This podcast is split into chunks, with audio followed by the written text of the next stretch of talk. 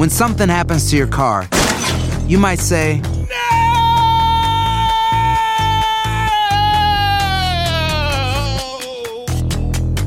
My car. but what you really need to say is something that can actually help. Like a good neighbor, State Farm is there. And just like that, State Farm is there to help you file your claim right on the State Farm mobile app. So just remember, like a good neighbor, State Farm is there. State Farm, Bloomington, Illinois. Si no sabes que el Spicy McCrispy tiene Spicy Pepper Sauce en el pan de arriba y en el pan de abajo, ¿qué sabes tú de la vida? Para, pa, pa, pa. Boost Mobile tiene una gran oferta para que aproveches tu reembolso de impuestos al máximo y te mantengas conectado. Al cambiarte a Boost, recibe un 50% de descuento en tu primer mes de datos ilimitados. O, con un plan ilimitado de 40 dólares, llévate un Samsung Galaxy A15 5G por $39.99. Obtén los mejores teléfonos en las redes 5G más grandes del país. Con Boost Mobile, cambiarse es fácil. Solo visita boostmobile.com. Boost Mobile, sin miedo al éxito. Para clientes nuevos y solamente en línea, requiere AroPay. 50% de descuento en el primer mes requiere un plan de 25 dólares al mes. Aplican otras restricciones. Visita para detalles. What's the easiest choice you can make? Window instead of middle seat? Picking a vendor who sends a great gift basket? Outsourcing business tasks you hate? What about selling with Shopify? Whether you're selling a little or a lot, Shopify helps you do your thing, however you cha-ching. Shopify is the global commerce platform that helps you sell at every stage of your business. From the launch your online shop stage to the first real life store stage, all the way to the did we just hit a million orders stage? Shopify's there to help you grow. Whether you're selling scented soap or offering outdoor outfits, Shopify helps you sell. Wherever and whatever you're selling, Shopify's got you covered. Sign up for a $1 per month trial period at shopify.com slash try. Go to shopify.com slash try now to grow your business, no matter what stage you're in. Shopify.com slash try. Univision Audio. Enigma sin resolver es un podcast para mayores de edad. Algunos radioescuchas pueden encontrar el contenido del programa ofensivo. Se recomienda la discreción del radioescucha, especialmente para menores de edad.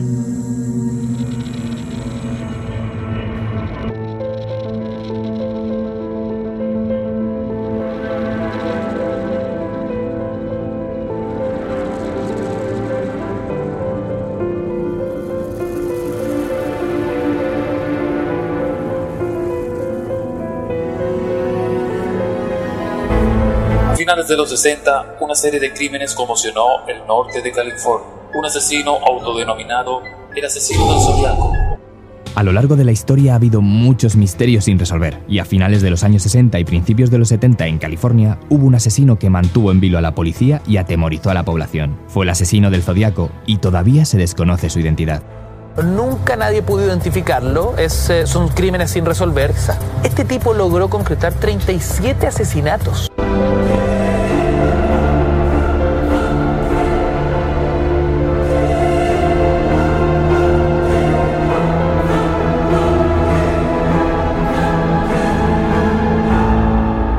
¿Qué tal amigos? Bienvenidos a Enigmas sin resolver. Les saluda Horacio Antiveros. Y aquí Dafne WGB. Y hoy prepárense porque tenemos Aries, Tauro, Libra. ¿No? ¿No me dijiste que íbamos a hablar del zodiaco? Virgo. Virgo también, sí, el es cierto. zodiaco, sí, vamos a estar platicando del zodiaco, pero no ese zodiaco. ¿No es ese zodiaco? No. Oh, yo ya traía mi turbante y traía todas mis, mis compatibilidades y Ya, sí, porque tú eres aquí el, el tarotero. Bueno, no, el Me astrólogo. gustó. ¿El que no? ¿El tarotero? ¿Existe esta palabra? No sé, pero suena, suena interesante. Me gusta, Dafne. Tarotero. A partir del día de hoy seré un tarotero. Oye, queda pendiente lo del tarot. ¿Qué Sí, pasó? No, no, no, no, es que toma tiempo. Después de tantos años de no creas, lo he estado, eh, ¿cuál sería la palabra? Manipulando en mi casa. Ajá. No me gusta decir jugar. Y es interesante otra vez, pero tarda, tarda Es complicado, todavía. ¿verdad? ¿Sabes que Sí, es que fueron muchos años, Dafne, que lo, que lo leí. Luego lo dejé. Y entonces otra vez te digo algo, y, y la gente no me dejará mentir, la gente que sabe todo esto. Cuando estás en, al menos yo tengo mi estudio, tengo mi computadora, mi otra computadora, el, el micrófono y todo. Entonces como que no es el lugar idóneo para, para, para estar con el tarot. Entonces de repente como que no te conectas, tardas, tardas tiempo. Pero ahí vamos, ahí vamos, prometido que pronto, Muy bien, sí, yo ya quiero, ya quiero, porque me está interesando, pues, curiosidad, me da mucha curiosidad y es interesante ver que no es nada más sacar cartas, sino es aprender a hacer la historia, aprender a ver qué carta sale antes de la otra, si sale de cabeza o sale derecha, eh, cuál está abajo de, del del, pues del monche de cartas y todo ese tipo de cosas, ¿no? Y cómo creas la historia alrededor de eso. Exacto, y así empieza uno, Dafne, precisamente construyendo una historia. Lo, lo interesante es después cuando las imágenes te empiezan a aparecer en, la mente.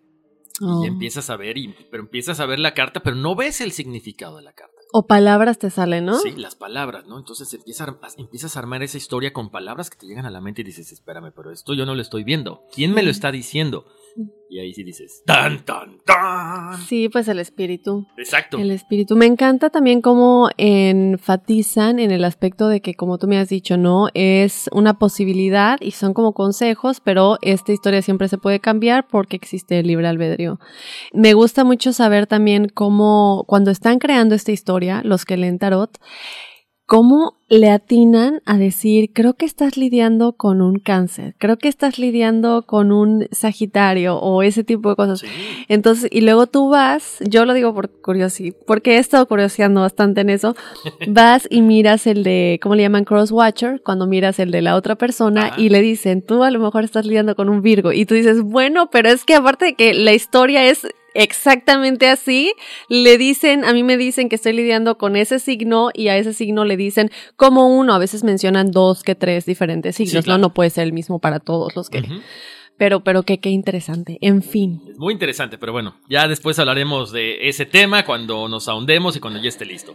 Pero el día de hoy, no, ya en serio, estábamos bromeando. Hoy vamos a hablar de un tema que la gente quería mucho, Dafne. Yo no me imaginé que les encantaran todo este tipo de temas, pero es interesante, yo creo que no es por el morbo, ¿no? Lo que pasa es que a final de cuentas son enigmas sin resolver. Entonces dices, tanto tiempo ha pasado, la gente no sabe qué sucedió en realidad. Y el día de hoy, pues vamos a tratar de, de estar buscando, de tratar de entender qué fue lo que pasó con este súper tema, ¿no? Enigmas macabros además, ¿no? Porque este es uno de esos temas en los que vamos a estar ahondando en, obviamente, qué es lo que sucedió, las víctimas, las posibles víctimas igual, porque hay víctimas que sí son oficiales, posibles víctimas que nunca se comprobó que realmente fuera el zodiaco quien los mató, pero es muy posible, eh, y también los posibles sospechosos, igual que como lo hicimos con el caso de la Dalia Negra. Así es, así que prepárense porque esto va a estar muy bueno. Como siempre, tenemos mucha información, la vamos a ir eh, dando poco a poco, porque mucha gente nos ha estado diciendo, ¿no? Cuando son temas un poquito extensos, tenemos que regresarnos. Y bueno, esa es la idea, ¿no? Que entendamos bien qué es lo que pasa, por qué pasó, todas las- todos los antecedentes y toda la información que les vamos a ir brindando el día de hoy. Así es, entonces bueno, bienvenidos al episodio del día de hoy en el que les vamos a estar platicando de El asesino del zodiaco en Enigmas sin resolver. Aries. Tauro.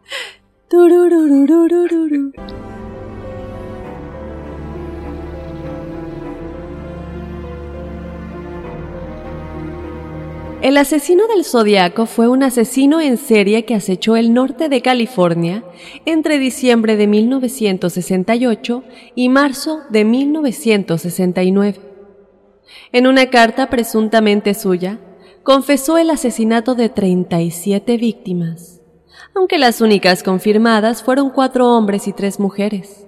De las mismas, solo dos sobrevivieron para dar pruebas sobre la identidad del asesino, aún desconocida. Se estimó que el zodiaco tendría entre 20 y 30 años en el momento de sus crímenes, que era blanco, corpulento, de pelo castaño y que tenía conocimientos sobre lenguajes cifrados y poseía una gran inteligencia. El Zodíaco atacó a las siete víctimas conocidas en Benicia, Vallejo, Lake Berryessa y San Francisco entre diciembre de 1968 y octubre de 1969. Las víctimas fueron cuatro hombres y tres mujeres, de edades entre los 16 y 29 años. A finales del 2003, el caso del Zodíaco tuvo un impactante descubrimiento, ya que las huellas de la famosa Carta del Zodíaco no coincidían con las huellas de Arthur Lee Allen, el sospechoso principal del caso. Aunque todas las pistas indicaban que era él, la identidad del asesino sigue siendo una incógnita. el Departamento de Policía de San Francisco declaró la investigación inactiva en abril del 2004, pero reabrió el caso en marzo de 2007.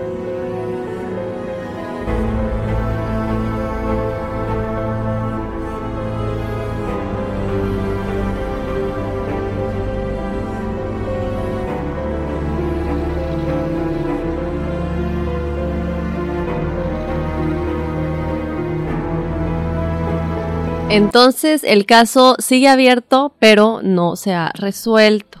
Oye, te cuento algo, Dafne. Fíjate que yo siempre, eh, digo, yo vi la película, eh, ahorita platicábamos antes de, iniciar el podcast, yo siempre, vi, bueno, vi la película, pero no me acordaba de exactamente de qué trataba. Yo pensé y juraba que era el zodiaco porque escogía a sus víctimas, valga la redundancia, por las cuestiones de los signos del zodiaco. Hasta que estuvimos haciendo la investigación dije, ah, no, no iba por ahí. ¿Por dónde iba?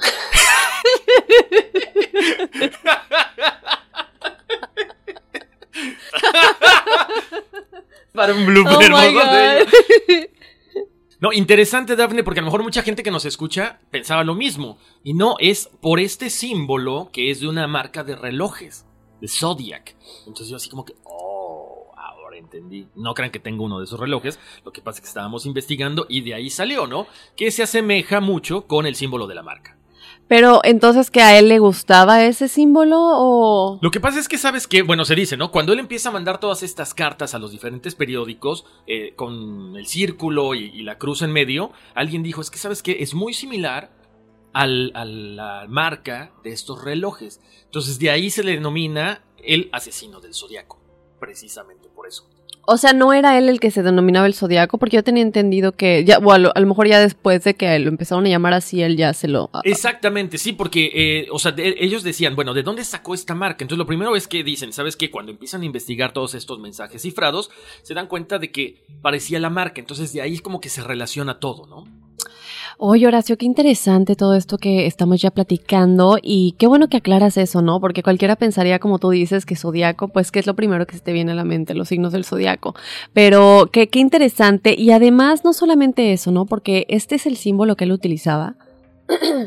Pero además eh, son todos este tipo de símbolos que él usaba en sus cartas, en los mensajes cifrados, en los tipos estos como de lenguas que se, digo, se le podría llamar lenguaje de alguna manera, en los que mucha gente tendría, tenía que participar y entre todo el público que leía ese periódico tratar de descifrar qué era lo que decía el mensaje, ¿no? Entonces ya hasta muchos años después más o menos como que se empieza a descifrar qué es lo que decía, ¿no? Y ahí es cuando ya se empieza a decir, mira, sabes que yo creo que este era el principal sospechoso, yo creo que este era el asesino y ya les vamos a decir quiénes son los, los que están más altos en esta lista, ¿no? Exacto, además de que, digo, lo hemos visto, las grandes eh, mentes macabras detrás de todos estos asesinatos siempre es gente que tiene un, este, un coeficiente intelectual muy alto, ¿no? Y, y, es más, de hecho, estas cartas cifradas o estos mensajes ocultos los vemos hasta nuestros días, Daphne. No sé si tú eres fanática del Código de Da Vinci de Dan Brown, de este libro. Cuando Dan Brown escribe este libro y sale en, no me acuerdo si en pasta dura, eh, el ejemplar, él hizo precisamente estos códigos a la hora de la descripción del libro. Y la gente que se volvió fanática de todo esto comenzó a descifrar los, los símbolos y dijo, oye, es que tú pusiste en la portada del, libro estos mensajes y este es el mensaje, o sea, este es, digamos que la, la oración final. Y él dijo, sí, efectivamente. Entonces, ¿cómo gente hasta ahorita sigue eh, tratando de, poner estos mensajes eh, secretos en diferentes formas, ¿no? Es muy interesante. Muy, muy interesante y qué padre, ¿no? Tener acceso a todo este tipo de información y más que nada de conocimiento, como, como tú dices, ¿no? ¿Cuántas cosas no podríamos conocer si entendiéramos este tipo de códigos? Y, bien lo, lo dices, ¿no? El coeficiente intelectual, si vemos a Ted Bundy, por ejemplo, que la serie está en, eh, aquí, bueno, no sé si podemos, Netflix está buenísima. ¿La recomiendas? La recomiendo 100%. No la he visto, ¿eh? La otra vez la, estaba por ahí este, revisando qué ver y dije, la veo. Dije, no, pero bueno, si me la recomiendas, Está muy buena, entonces que, que la chequen. Y, y, bueno, pues sí. Bueno, vamos a comenzar, Horacio, porque si no, ya nos, aquí la plática, el cafecito, nos salimos del tema. Pero yo quiero que comencemos, Horacio, con platicarle a la gente las terribles eh, circunstancias en las que algunas de esas personas fallecieron, bueno, asesinados, ¿verdad? Por el asesino del zodiaco. ¿Y quiénes eran ellos? Vamos a platicar un poco acerca de que, a pesar de que el asesino del zodiaco afirmó en sus cartas enviadas a los diarios que había asesinado a 37 personas, los investigadores, ya adentrados en todo lo que había sucedido, le acreditaron solamente siete víctimas.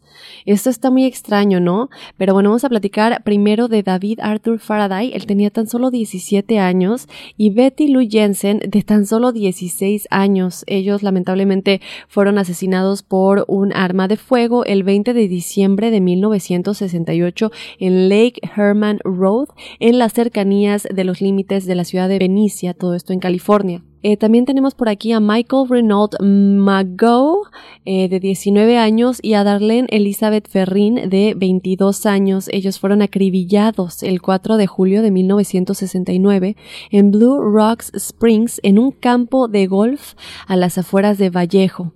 Darlene murió recibiendo primeros auxilios en el hospital Kaiser Foundation, mientras que Michael sobrevivió. Gracias a Dios sobrevivió porque pudo dar testimonio de lo que había sucedido, ¿no? Posteriormente, otras de las víctimas que fueron confirmadas por los investigadores fueron Brian Calvin Harwell, de 20 años, y Cecilia Ann Shepard, de 22 años. Ellos fueron apuñalados el 27 de septiembre de 1969, en lo que en la actualidad es denominada la isla de El Zodiaco, en Lake Berryessa. Esto está ubicado en el condado Napa. Brian también sobrevivió a seis puñaladas en la espalda, pero Cecilia lamentablemente murió a causa de sus heridas dos días después de estar en el hospital de Queen of Valley en Napa. Después y por último tenemos a Paul Lee Stein de 29 años, muerto por arma de fuego el 11 de octubre de 1969 en Presidio, Presidio perdón, Heights en San Francisco. Entonces, bueno, como les comenté, estas son víctimas que fueron confirmadas por los investigadores, pero recordemos, recordemos que el Zodíaco, él dijo en sus cartas que habían sido 37 víctimas y ya les vamos a platicar de las que también eh, son muy posibles, que creemos que fueron, pero otra cosa es importante. Una de ellas, sobre todo, él dejó la firma, ya nos vas a platicar Horacio, pero dejó la firma diciendo algo específicamente que nos hacía pensar o que le, haría pensar a cualquiera que era él y no se le adjudicó ese, ese asesinato y, y, el día de hoy nos seguimos preguntando por qué, ¿no? Qué raro. En fin, bueno Horacio, estas son las oficiales, pero también tenemos las posibles, ¿no? De lo que estamos platicando. Exactamente, ¿no? Lo que mencionaste ahorita son 37 víctimas que él dice. ¿Quién sabe? O sea, ¿cómo puede también la policía estar verdaderamente segura o con la certeza de que no, estas personas no fueron asesinadas por él, no lo sabemos. Pero bueno, otras personas que han sido víctimas o posibles víctimas del zodiaco es Robert Domingos, de 19 años, siempre como un denominador jóvenes, o sea, menos de que te gusta 25 años aproximadamente, por lo que vemos aquí, y Linda Edwards, de 17 años, ellos fueron asesinados por arma de fuego el 4 de junio de 1963 en una playa cercana a Lompoc, California. Edwards y Domingos fueron considerados posibles víctimas debido a las similitudes de su ataque con el de Lake Herman Road. También tenemos a otro menor, Cherry Joe Bates, de 18 años, muerta por arma blanca, casi decapitada, o sea, qué grotesco. Eso fue el 30 de octubre de 1966 en Riverside Community College, en Riverside, California. La posible conexión de la muerte de Bates con el Zodíaco se dio cuatro años después, a partir de información recibida por el reportero Paul Avery del San Francisco Chronicle, sugiriendo ciertas similitudes entre los asesinatos cometidos por el Zodíaco y las circunstancias que rodearon a la muerte de Bates tenemos otro, otra posible víctima, Kathleen Jones, de 22 años. Aquí está, es una historia un poquito compleja, las vamos a, ir desmenuzando mucho más adelante, pero ahorita les comento. Esta mujer de 22 años dijo ser secuestrada junto a su bebé el 22 de marzo de 1970 en la carretera 132 allá en Modesto, California. En la declaración que ella hace a la policía dice que el conductor de un coche, ella iba manejando con su bebé, el conductor mm, del coche que venía atrás, eh, le, lanza las luces, las luces altas, para que se pare. Entonces, una vez que se para esta chica, el conductor se baja y le dice que una de las llantas estaba floja, que la va a ayudar, que la va a apretar. Obviamente hace todo lo contrario, afloja la, la llanta y para más adelante sigue esta mujer con su hija en el, en el auto, sale la llanta y misteriosamente otra vez aparece el hombre a ayudarla, ¿no? Entonces, ¿qué es lo que pasa? Le dice, ¿sabes qué? Yo, eh, yo te voy a echar la mano, súbete conmigo, te llevo hasta la siguiente estación de, de gasolina para que alguien te pueda echar la mano, alguien te pueda ayudar. Ella recoge a su bebé, se suben al auto y este le dice, ¿sabes qué? Pero déjame, perdón, ella, ella se va a subir al auto por él, pero le dice, déjame tomar a mi bebé que está en el auto. Y él le dice, ok. Y, pero ella se, se- se muestra un poquito consternada por la respuesta de este tipo. Le dice, ¿tienes algún problema con ello? Y en ese momento él le contesta, no. De hecho, mientras más, mejor. Y O todavía- sea, y todavía te subes al auto de este tipo que no conoces. O sea, yo no entiendo esa parte, ¿no? Pero bueno, ahí está. A lo mejor es un momento de, de estrés, de presión, de decir, estoy en medio de la nada y este eh, Sí. tipo que supuestamente me, me quiere ayudar, pues me subo, ¿no? ¿Qué te puedo decir? El coche arranca, pasa por la primera estación de gasolina, no frena. De ahí obviamente ya estás así como que pensando en algo, al- algo que no está bien. Él, se- él continúa manejando, él le dice que por qué no avienta a su hija por la ventana. Oh my God. O sea, ok, yo no sé qué estaba pasando por la mente de esta mujer. Finalmente entra en razón, consigue escapar junto a su hija y se dirige a la estación de policía ubicada en Patterson, donde casualmente ella ve el retrato robot del zodiaco, estos retratos que, Sí. están en todos los eh, precintos de policía, y dice que ese es el hombre que la retuvo durante unas tres horas. Más adelante estaremos platicando un poquito más, eh, más a fondo de todo esto, pero bueno, ahí hay otra víctima, bueno, no víctima, una Pues sí, víctima de alguna manera, ¿no? Pues a pesar sí. de que no la asesinó. Gracias a Dios que no la asesinó ni a, ni a su bebé, ¿no? De ahí saltamos a Donna Lass, que ya, ya es un poquito más grande, ya tiene 25 años de edad. Ella fue vista por última vez el 26 de septiembre de 1970 en South Lake Tahoe, en California. Una postal con la dirección Condominios Forest Pines, anotada al reverso, fue recibida en el Chronicle el 22 de marzo de 1971. Pongan atención con las fechas, eh, vamos en orden cronológico. Fue interpretada por algunos como una afirmación del zodiaco de llevar hasta ese momento 13 víctimas. Las, esta chica, tendría que haber sido la decimocuarta y no la que indicaba la postal. Un poquito confuso, pero bueno, ahí está. Por lo cual no fue relacionada directamente con el asesino del zodiaco. El cuerpo de la mujer no fue encontrado y no se llevó a cabo una investigación oficial debido a desacuerdos de tipo jurisdiccional entre la policía de South Lake y la oficina del sheriff. Al día de hoy no se sabe si el crimen fue cometido, ni dónde está Donald Lass, ni nada por el estilo. No se sabe qué pasó. Es así como que un misterio sin resolver. O sea, nunca se encontró cuerpo ni nada. Yo tengo una pregunta, entonces, eh, no sé si me quedó muy claro. Eh, él afirmó que ella era la, la víctima número 13, ¿no? Pero eh, haciendo cuentas en, digo, personas externas al caso, de- debería haber sido la, La de- la 14 Ajá, en vez de la exacto. 13, ¿no? Sí. Entonces ahí hay una... Qui- eh, hay, hay, mm, O sea, no, no, no hay una, una lógica. ¿no? ¿Quién debería haber sido entonces la, la perdida, la víctima perdida? Eso no, no me parece que lo tengamos, ¿verdad? No, no lo tenemos aquí a la mano. ¿no? Bueno, pero es que eso sí, ¿no? Eh, Son ese tipo de cosas en las que se llegan a cosas inconcluyentes que no se puede saber es real, no es real, será que sí fue su víctima o simplemente se la adjudicó porque sabemos que le encantaba la fama. Le encantaba que lo publicaran y él lo que quería, que me pongan en primera plana y si no me pones en primera plana, ya vamos a platicar bien de eso, pero él era decir, o me pones en primera plana con este mensaje o para el fin de semana tienes a otras siete víctimas. Exacto, ¿no? O sea, o te atienes a las consecuencias, qué fuerte, O sea, el ego increíble. Entonces, él le encantaba que, eh, pues, darse a conocer de esa manera.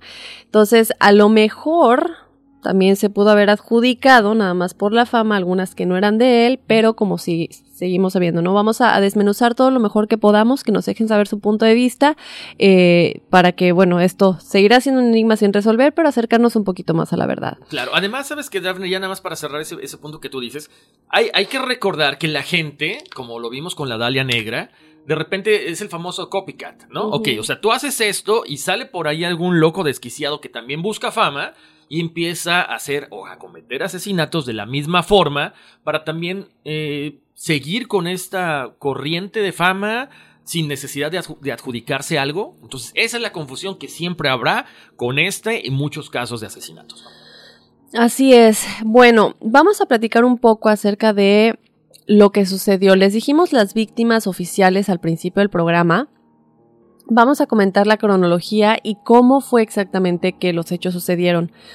Vamos a empezar, Horacio, con el de Lake Herman Road, eh, que bueno, este es el primero en el que el asesino del Zodíaco atrajo la atención de la policía por el aparente asesinato aleatorio de Betty Lou Jensen y David Faraday el 20 de diciembre, como les comentamos, de 1968, en los límites de Venecia, en, obviamente, California. Estos chiquino, chiquitos, chiquitos, apenas 16, 17 años, qué pena de verdad. La pareja estaban celebrando su primera cita. Y entre sus planes estaban obviamente asistir a un concierto navideño en Hogan High, eh, que es la preparatoria, y esto estaba a unas cuantas cuadras de, de la casa de ella, ¿no? De, de Betty. En lugar de ir directamente al concierto, decidieron visitar a un amigo y detenerse en un restaurante. Alrededor de las 10 de la noche, Horacio, la pareja estacionó el coche en un cruce de Lake Herman, pues a disfrutar de la compañía, a lo mejor darse unos besos. La primera cita, ¿no? en fin, justo en ese momento, cuando estaban aquí en el Uyuyuy, que no, ya me siento muy mal esta vez. Disculpen, escuchas. En ese momento, el zodiaco, pues lamentablemente, se incorporó al cruce y se estacionó al lado de ellos. Un testigo presencial pasó por ahí tiempo después y vio dos coches, obviamente. Se siguió, pues normal, están los coches estacionados, ¿no? Sin embargo, Horacio, él declaró que los coches estaban vacíos, lo cual está extraño, ¿no? A lo mejor pasó cuando ya habían pasado los hechos. Momentos después, no, never mind. Estaban vacíos. Momentos después escuchó lo que le pareció un disparo, pero no estaba seguro al tener la radio encendida. El zodiaco disparó en contra de Faraday solo una vez en la cabeza y cinco veces en la espalda de Jensen, quien intentó huir. Sus cuerpos fueron encontrados minutos después por Estela Borges, quien vivía cerca de ahí. Ella dio aviso al capitán Daniel Pita y al oficial William T. Warner. El detective y sargento Les Lubla Lundblad de la oficina de sheriff de condado Solano investigó el crimen, pero lamentablemente no se encontraron pistas sólidas y de nueva cuenta estamos hablando de los 60 cuando todavía no se tenía toda la tecnología que tenemos hoy en día, ¿no? Entonces se quedó sin resolver estos apenas eh, yo diría niños, ya sé que adolescentes, pero tan pequeños, eh, disfrutando una primera cita. Y bueno, ¿por qué también lo que decías, entrañarte con gente tan joven, ¿no? Vimos que la más grande, 25 años, que sigue siendo chiquita, eh, pero ¿por qué siempre como que ese rango de edad entre adolescentes y, y adulto muy, muy, muy joven? Exacto, es, es muy raro. Aparte también te digo algo, Daphne. O sea, las fechas, un 20 de diciembre. O sea, hay que estar verdaderamente desquiciado. O sea, buscas jóvenes en una, una fecha que normalmente todo es armonía, paz, amor y no sé cuánta cosa. O sea, es que precisamente yo creo que buscaba esa fama, ¿no? Así como que dejar huella de que estaba cometiendo un asesinato en una fecha muy importante. Digo, se acerca Navidad, se acerca el fin de año. Pero bueno, ahí está. Y, de ahí es como que arranca todo, ¿no? Toda la fama de este, de este asesino que estaba buscando. De ahí nos vamos a Blue uh, Rock Springs. Eh, Michael eh, Mago y Darlene Ferrin. Ellos fueron agredidos con un arma de fuego en la madrugada del 5 de julio del 69. Esto fue en el estacionamiento de un campo de golf en Blue Rock Springs, en Vallejo, todo California. Tan solo se encontraban a poco más de 6 kilómetros de distancia del anterior asesinato. Esta pareja estaba en el coche de ella cuando a su lado se estaciona otro coche, o sea, lo mismo, ¿no? El mismo, eh, como que la misma forma que el anterior, cuyo conductor sale para volver 10 minutos después. Una vez estacionado detrás de ellos para evitar que se escaparan, el zodiaco se acerca al coche, les alumbra directamente a la cara para que no sepan quién es, para cegarlos básicamente, y en ese momento saca una pistola Luger 9 milímetros y les dispara. ¿Ok? A las 12 de la noche con 40 minutos del 5 de julio de 1969, una llamada anónima, efectuada por un hombre, informa al departamento de policía de Vallejo lo que acaba de pasar, pero además confiesa que él había hecho o había cometido este asesinato y que además era el asesino de Jensen y Faraday, de el caso que estaba comentando Daphne ahorita, que habían sido asesinados seis meses atrás. ¿Ok? La policía rastrea la llamada y se dan cuenta que proviene de un teléfono público de una estación de servicio entre las calles Springs y Tulum. El Zodíaco estaba a menos de un kilómetro de la casa de Ferrin y a pocas calles de la oficina del sheriff. O sea, qué mente tan loca de estar tan cerca de todo esto y llamarles. O sea, increíble pero cierto. Les cuento, ella fue declarada muerta en el hospital, él sobrevive al ataque, a pesar de haber recibido disparos en el rostro, en el cuello y en el pecho. O sea, no me quiero imaginar, una, una escena dantesca, la verdad.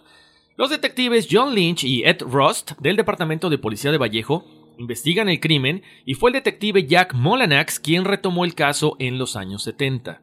En el libro Zodíaco, escrito por Robert Great Smith y publicado 17 años después del crimen, se dice que el asesino era un cliente habitual de Terry's Waffle House, donde Ferrin era camarera. Y ahí empieza a haber un poquito más de información, ¿no? El Zodíaco era, era, admirador de la joven, quien podría haberle confesado los dos primeros asesinatos y después, arrepentido por temor a que lo denunciaran, la mata. O tal vez ella lo estaba chantajeando al ya conocer estos dos crímenes y él que dice, pues más fácil, eliminamos esto y se acaba el problema. Toda esta información parece carecer de fundamento, a pesar de que es el argumento de la obra de Zodiac Killer en 1971 y del libro del mismo nombre en 1979 de Jerry Wiseman, así como de una historieta publicada en el Chronicle por Will, Bill Wallace. ¿Ok? Ahora, aquí les cuento más o menos lo que, lo que decía esta crítica. Criticando la teoría esgrimida por Robert Greatsmith se ha indicado. De acuerdo con Greatsmith, la víctima en cuestión, Darlene Ferrin, se comprometió en una intensa discusión con un extraño misterioso. Great Smith cree que es un hombre identificado como Lee, el apodo más frecuentemente usado por Arthur Lee Allen. Según dicho autor, la persecución en coche por Blue Rock Springs terminó cuando el desconocido se acerca al vehículo de Ferrin y procedió a abrir fuego contra las víctimas. El compañero de Ferrin vivió para contar una historia muy diferente y los informes originales de la policía refutan eficazmente esta versión de los hechos. O sea, no entiendes en realidad qué es lo que pasa. Ay, qué raro, Horacio. Pues obviamente aquí le crees a la víctima, ¿no? Al que sobrevivió, al que puedo. Claro que sí, eh, hay gente, mucha gente que sí vio a Arthur Lee Allen eh, ser cliente frecuente de este em, de esta, este establecimiento específico de Waffle House. Sin embargo, y también ya les platicaremos que es uno de los principales sospechosos por otros motivos que también vamos a platicar. Pero esto de la persecución como que no me cuadra mucho. Mm, no sé. Lo que por otro lado también podría tener sentido es que era un, obviamente, cualquier tipo de asesino yo creo que está frustrado por dentro de alguna manera.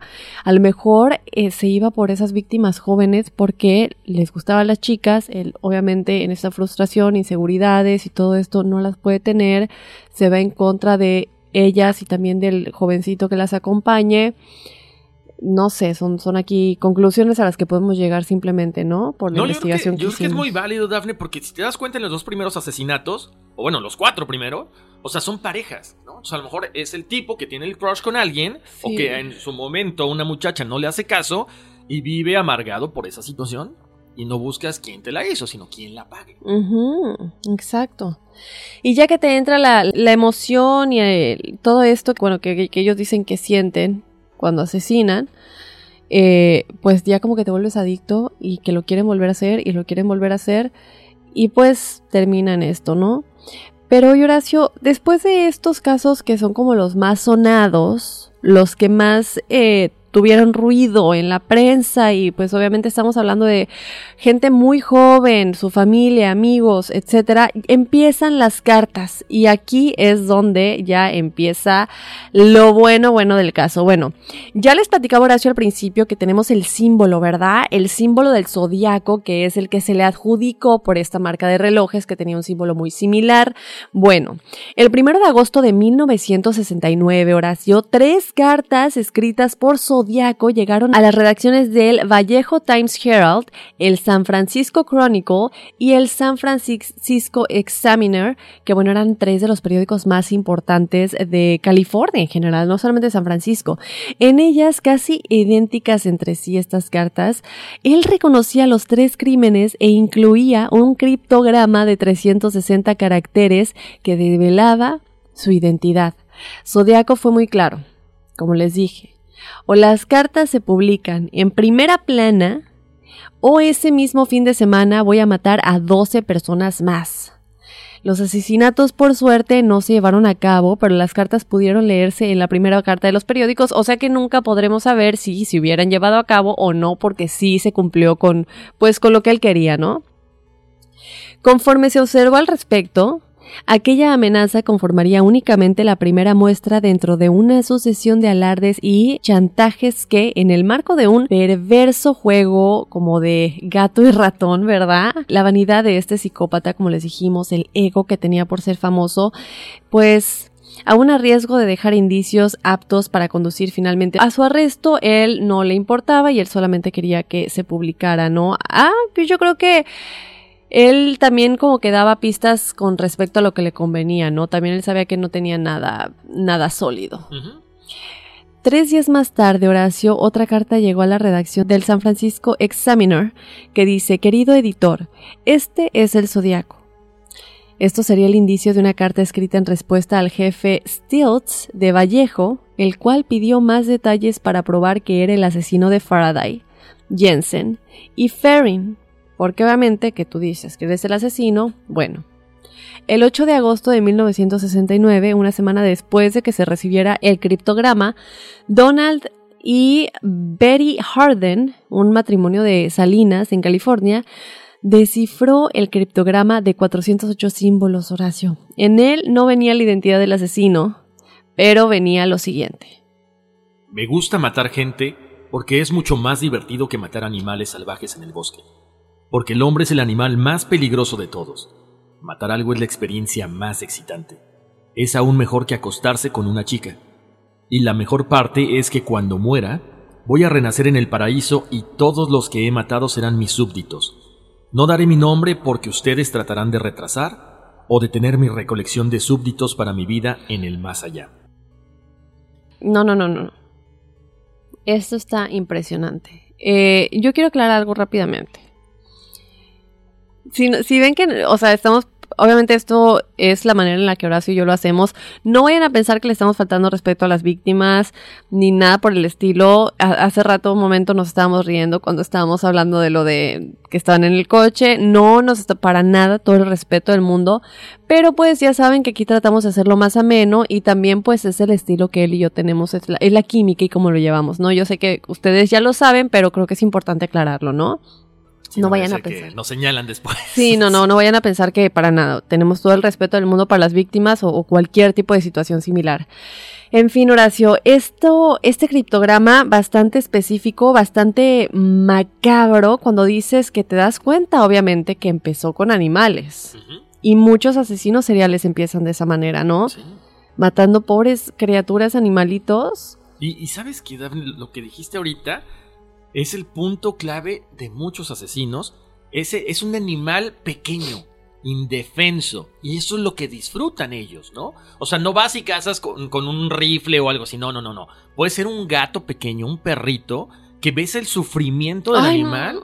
Y de ahí es cuando ellos se dan cuenta de que sienten placer sobre, eh, en este caso, al matar ese animal indefenso.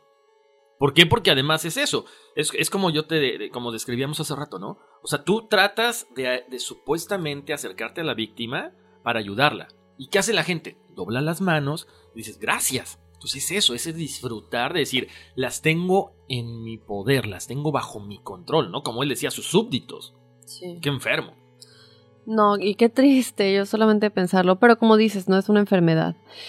Bueno, Horacio, el texto de este criptograma ha sido utilizado tanto en obras específicas sobre el caso, como por ejemplo el Zodiac de Robert Graysmith, que ya nos platicabas un poquito al respecto, e incluso en otro contexto histórico en obras de ficción como el thriller de El animal más peligroso de Gabriel Pombo. La frase clave aquí, Horacio, que mencionan, tiene origen en el libro de Richard Connell titulado El juego más peligroso. Los últimos 18 caracteres aún no han sido descifrados, los del el criptograma que ya les, les comentábamos. El programa Misterio sin resolver nos copiaron el nombre, casi, casi. Aguántense porque viene la demanda, ¿eh? Este programa es presentado por Robert Stack, sugirió que hacían referencia a una persona.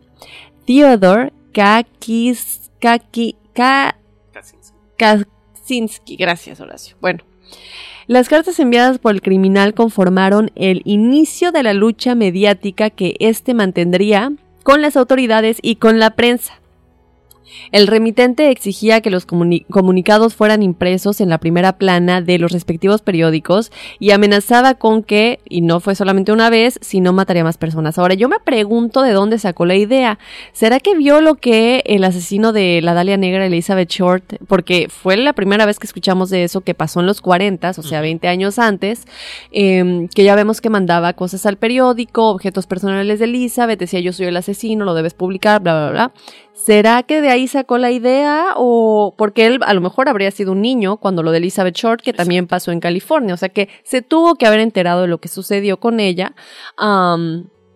y también de, de, esto, ¿no? ¿Será que le copió por ahí al asesino? Sí, sabemos que entre asesinos seriales se copian muchas cosas, ¿no? Claro como la metodología, eh, el tipo, cómo te identificas, qué marca dejas en el lugar para que sepan que fuiste tú el asesino y todo ese tipo de cosas. Bueno, una teoría por ahí que les dejamos, les dejamos en el aire, ¿no? Vamos a platicar de la siguiente que pasó en Lago Berryessa. Esto fue el 27 de septiembre del 69, cuando Brian Hartnell y Cecilia Shepard se encontraban merendando a las orillas del lago Berryessa en una pequeña isla conectada con una verada arenosa a Twin Oak Ridge. Un hombre se les acercó tras esconderse detrás de un árbol sin que Cecilia pudiera cerciorarse de su presencia. Él estaba usando una capucha de verdugo negra con gafas de sol sobre los agujeros de los ojos y una especie de babero colocado en el pecho con un símbolo de apariencia reticular de unos 7.5 centímetros por 7.5 eh, pues el área general, ¿no? Él se aproximó a ellos con una pistola en la mano. Hartnell cree que se trataba de una calibre 45. Cabe aclarar que al principio, bueno, cuando ellos tenían eh, pues la grabadora, ¿no? Donde estaban escuchando sus cassettes, su música, están disfrutando de, del día en el lago, en la playa. Ellos, uno de ellos sí ve al hombre, pero como que lo ignora, es como que, ay, pues esta persona es muy rara, y es cuando dices, ¿por qué lo ignoraron? Y te entra un, una impotencia porque sabes que no puedes cambiar el pasado, pero como persona externa, cuando ves ya sea que las películas o los documentales al respecto y estás viendo la recreación de la escena, es como, por favor, voltea o no pienses que es algo, pues, raro pero normal, vete, pero ya, pero obviamente es impotencia porque tú ya sabes que los van a matar y ellos sí logran verlo, pero es como, meh. Claro, es lo que tú dices, Daphne, yo creo que es eso. Ahorita a lo mejor, ¿qué, qué harías si pasa esto? Lo primero que dices, hey, pélate. Porque a lo mejor tenemos la información, ¿no? Volvemos al punto de, a lo mejor en esos tiempos no había, digo, había un periódico, a lo mejor había ciertas formas en que te enterabas de las cosas, pero tampoco era tan popular, ¿no? Entonces estos tipos lo ven y, eh, como dices, el... Sí. sí, sí, sí, no. Entonces, bueno, cuando se acercó, el encapuchado afirmó ser un convicto fugitivo de Deer Lodge en Montana, en donde había matado a un guardia y también había robado un coche y les explicó que necesitaba su vehículo para irse a México. Él traía consigo unas cuerdas de plástico como para tender la ropa previamente cortadas y le pidió a Shepard amarrar a Hartnell antes de ser atada ella misma. O sea que básicamente como que le está diciendo, mira, te dejo saber nada más que soy un asesino, que soy peligroso, pero también no estás en peligro. Simplemente ayúdame en esto y listo, ¿no? Entonces le dice, pero amarra a tu novia o a la persona con la que estés, en este caso a Hartnell, pero él cuando revisó los nudos de Hartnell se dio cuenta que Shepard los había dejado como flojillos para que se pudiera desatar ella misma, entonces se enojó, como que dijo, ah, me quisiste ver la cara, los apretó, obviamente, eh, en este momento ellos pensaban que se trataba de un robo como raro, ¿no? Como que si nos quieres robar, ok, pues ya vete, ¿no? Eh, lo que sucedió después de esto, lamentablemente, es que él saca el cuchillo y ya los apuñala a los dos, ¿no? Es entonces cuando recorrió 500 eh, metros hasta Knoxville Road y dibujó el símbolo reticular en la puerta del auto de Hartnell y al lado escribió lo siguiente Horacio. Vallejo 12-20-68, o sea, diciembre 20 de 1968 y luego coma 7469, o sea, julio 4 del 69 y también septiembre 27 eh, del 69 y, y, dice by knife, o sea, por cuchillo. Ahí te estoy diciendo que yo soy, si maté a ellos y también las otras tres víctimas en estas fechas, ¿no? Ahora, Después de esto, a las 7:40 pm, el hombre llamó a la oficina de la mujer encargada del condado Napa desde un teléfono público para denunciar su crimen. El teléfono fue encontrado aún descolgado minutos después en el servicio de lavado de autos Napa en Main Street por el reportero de radio Ke Von Pat Stanley, solo a unas horas de la oficina del sheriff y a 40 kilómetros de la escena del crimen. Los detectives fueron capaces de tomar las huellas dactilares aún frescas del teléfono público, pero no lograron hacerlas coincidir con las de ninguno de los sospechosos que tenían, ¿no? Un hombre y su hijo que se encontraban pescando en un lago cercano al lugar, descubrieron a las víctimas al escuchar sus gritos pidiendo ayuda, la cual fue suministrada por unos policías forestales del condado de Napa. Dave Collins y Ray Land fueron los primeros representantes de la ley en llegar Horacio a pues esta terrible escena del crimen, ¿no? Ambos oficiales se encontraban a corta distancia del sitio. Entonces Collins se encontraba en su coche patrulla en el área de Vicky Springs, a casi 30 kilómetros de ahí, mientras que Land se encontraba en Santa Elena. Cecilia Shepard estaba aún consciente cuando Collins llegó, por lo que pues se le proporcionaron una pues por lo que proporcionó descripción del atacante. Arnell y Shepard fueron trasladados en ambulancia al hospital Queen Valley, ubicado en Napa. Shepard lamentablemente entró en coma durante el trayecto al hospital y nunca recuperó la conciencia. Murió dos días después. Bueno, aunque sea, pudo dar la descripción, ¿no? Hartnett sobrevivió para contar su historia a la prensa. El detective y sheriff del condado Ken Narlow, quien estaba asignado al caso desde el inicio, trabajó intentando resolver el crimen hasta su retiro en el departamento de policía en 1987. Era como su misión día a día buscar. Lamentablemente nunca encontró. Qué bárbaro. Bueno, y esto sigue, ¿no, Daphne? Eh, vamos con más fechas, vamos con más asesinatos, pongan atención. Para el 11 de octubre de 1969, un hombre abordó el taxi de Paul Stein en el cruce de las calles Mason y Gary en San Francisco y pide que lo lleve a las calles Maple y Presidio Heights. Por razones desconocidas, Stein fue una calle más adelante, en la calle Cherry, y el hombre, no sabemos si se molesta o qué es lo que pasa, simple y sencillamente saca una pistola calibre 9 milímetros y le dispara en la cabeza. O sea, no solamente contento con esto, agarra las llaves del auto, eh, le quita la cartera al, al chofer, le quita la camisa. Todo esto fue visto por tres adolescentes que estaban del otro lado de la calle a las 9.55 de la noche. Ellos llaman a la policía mientras el crimen se está desarrollando. Los jóvenes observan a este hombre, al asesino, limpiando el taxi y después que caminaba una manzana, una manzana hacia el norte, o sea, una calle hacia el norte, ¿no? La policía llega minutos después y los jóvenes testifican explicando que el asesino, por los tiempos, estaba muy cerca. Entonces que podían atraparlo, ¿no? ¿Qué es lo que pasa? Bueno, dos calles adelante de la escena del crimen. O sea, es que esto es en serio es de película. Ay, es que ese es uno de los juegos que más, perdón que interrumpa, pero me da un coraje este caso. Continúa. Y, sabes que Daphne, ay no, es lo que decíamos la otra vez, ¿no? O sea, se esconden a plena vista. Sí. O sea, no por también eh, hay, que, hay, que, hay que recordar algo. Cuando uno está con estrés, imagínate, estás viendo, unos chavitos están viendo un asesinato o, cualquier persona que, que presencia algo eh, estresante o choqueante, dijeran, pues a lo mejor no está pensando lo más lógico que se pueda, ¿no? Ah, ¿Por qué? ¿Por qué voy? ¿Por qué hago esta aclaración? Porque ahorita vamos a platicar de, de qué es lo que pasa con este asesino que se les escapa de las manos básicamente. Entonces, dos calles más adelante de la escena del crimen, el oficial Don Falk, quien también había respondido a esta llamada de auxilio, observa a un tipo, a un hombre blanco, como lo habíamos descrito antes, caminando por la calle, y después sube a una escalera que conducía a una casa ubicada en el lado norte de esta calle. El encuentro dura que te gusta 5 o 10 segundos, es inmediato, ¿ok? Su compañero Eric Selms, o sea, el compañero del policía, no ve al hombre, pero en ese momento a través de la radio de los policías les alertan que están buscando un sospechoso. Ahí es el problema. De piel oscura, de piel negra, y no a un individuo blanco o caucásico. Entonces, ellos ven al hombre, no se les ocurre pues detenerlo e investigarlo. Pues ven al ah. hombre, haz de cuenta que caminan hacia el ladito de él casi casi buenas noches, ¿cómo está? Cuídese mucho todo lo que hubiera cambiado o si se hubiera... Estaba ahí, ya lo tenían. Ahora yo me pregunto, Daphne, antes de continuar con esto, ¿eres un policía? Yo creo que ellos tienen como ese sexto sentido también. Al parecer no. Bueno, sí, al parecer no.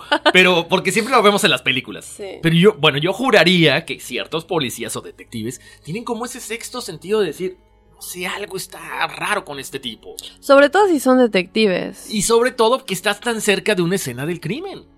¿No? O sea, en las bueno, al menos en las películas siempre se ve eso. Pero sí como que, sí como que les cayó el 20 después, ¿no? Porque se regresaron y dijeron, espérate, espérate, no era este y lo acabamos de ver, vámonos. Y obviamente la persona ya se había ido, sí lo buscaron y todo, pero el, coraje del momento de decir, bueno, Estamos hablando de los 60 en los que obviamente la gente de piel oscura hubiera sido mucho más em, que flechada de alguna manera, en cualquier caso criminal. Y bueno, hasta el día de hoy lo vemos así, ¿no? Lamentablemente con el racismo y todo eso. Eh, entonces, obviamente, si te vas por un blanco o un negro, y sobre todo si tú eres blanco, ¿a quién te vas a creer que es más sospechoso, no? Claro, además volvemos al punto, eran las 9.55 de la noche, o sea, eh, eh, chequen más o menos el periodo de tiempo, entonces también, volvemos al punto, si son tres jóvenes que están al, otro lado de la calle, a lo mejor no estás viendo exactamente si es un tipo de tez blanca. Entonces no te imaginas y el tipo se peló, o sea, se fue. No es culpa del policía, bueno, pues tampoco. A lo mejor su deber era detenerlo, preguntarle, interrogarlo rápidamente, pero bueno, si a, ti te dicen es un hombre negro, pues no te imaginas, ¿no? Y aparte, la cuestión racial en ese momento, pues así era, ¿no? Después de lo que platicábamos ya a final de cuentas, los tres adolescentes, estos que estábamos hablando que fueron testigos, eh, empiezan a hacer este famoso retrato hablado y eh, básicamente eh, es muy parecido a todos los que ya habían visto anteriormente, ¿no? Entonces, elaboran este retrato robot del asesino de Stein y a los pocos días regresan a la estación de policía para elaborar un segundo retrato hablado. La edad del zodiaco ahí empieza a estimarse entre 35 o 45 años de edad. Los, los detectives Bill Armstrong y Dave Tocci fueron asignados al caso. El Departamento de Policía de San Francisco al final investigó y estimó, ni más ni menos, que 2.500 sospechosos en un periodo de años. O sea, imposible. De película. O sea, lo tuviste y lo dejaste. Pero bueno. Para el 14 de octubre de 1969, o sea, tres días después de esto, el Chronicle recibió una carta más del Zodiaco, esta vez conteniendo una muestra de la camisa de Paul Stein como prueba de que él era el asesino y también contenía otra amenaza, pero aquí más fuerte porque decía que iba a disparar a una escuela para niños. Entonces es cuando la policía supo que era a quien habían estado buscando algunas noches antes en Presidio Heights. Y que se escapó. Y que se escapó. Increíble, pero cierto. Bueno, seis días después, a las 2 de la mañana del 20 de octubre de 1969, alguien afirmó que el Zodíaco había llamado al departamento de policía de Oakland exigiendo que uno de los dos prominentes abogados, F. Lee Bailey o Melvin Bailey, aparecieran en el show televisivo de mesa de exposiciones de Jim Dunbar por la mañana. En este caso, el abogado Bailey no pudo asistir, pero Bailey se presenta en el show. Dunbar pide a los telespectadores mantener las líneas abiertas, las líneas telefónicas, y entonces alguien llama afirmando ser el zodiaco. Llama varias veces y dijo que su nombre era Sam. El abogado Belly acepta encontrarse con él en Daly City, pero el sospechoso, pues obviamente nunca aparece, ¿verdad? Los oficiales de policía que anteriormente habían escuchado al zodiaco escucharon la voz de Sam y concluyeron que no era el asesino del zodiaco. Hubo más llamadas después, hacia Belly, hacia el abogado, fueron rastreadas y provenían del hospital estatal de Napa, en donde se supo que Sam era un enfermo mental. Pero ¿cómo tenían acceso a, las llamadas a un enfermo mental? O sea, esa es otra cosa que no logramos entender. Finalmente, eh, varios días después, para el 8 de noviembre del 69, el Zodíaco envió otra misiva con otro criptograma, pero este tenía 340 caracteres. Para el 9 de noviembre de ese mismo año, envía otra carta de 7 páginas, en la cual aseguraba que dos policías lo detuvieron y hablaron con él por espacio de 3 minutos.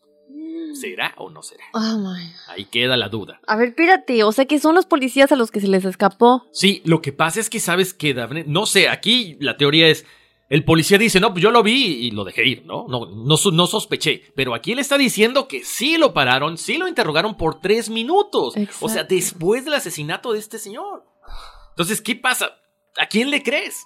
Pues yo le creo, yo le creo que sí lo detuvieron y sí lo interrogaron y se les fue y obviamente ellos no lo iban a confesar porque se iban a ver demasiado ineptos. Esa es la palabra, me gusta. Ahora, extractos de la carta fueron publicados en el Chronicle el 12 de noviembre, incluyendo la declaración del zodiaco ese día. Don Falk escribió un memorándum explicando lo que había sucedido esa noche. Los 340 caracteres, no lo puedo creer, nunca fueron descifrados. Muchas soluciones posibles, ya sabes, fueron sugeridas, pero no fueron aceptadas, no fueron validadas, ya que se alejaban de las eh, codificaciones convencionales del zodiaco. Para el 20 de diciembre de 1969, el zodiaco le envió otra misiva al abogado Belly, incluyendo otra muestra más de la camisa de Stein. El zodiaco afirmó que quería que Belly lo ayudara. Estaba jugando con ellos.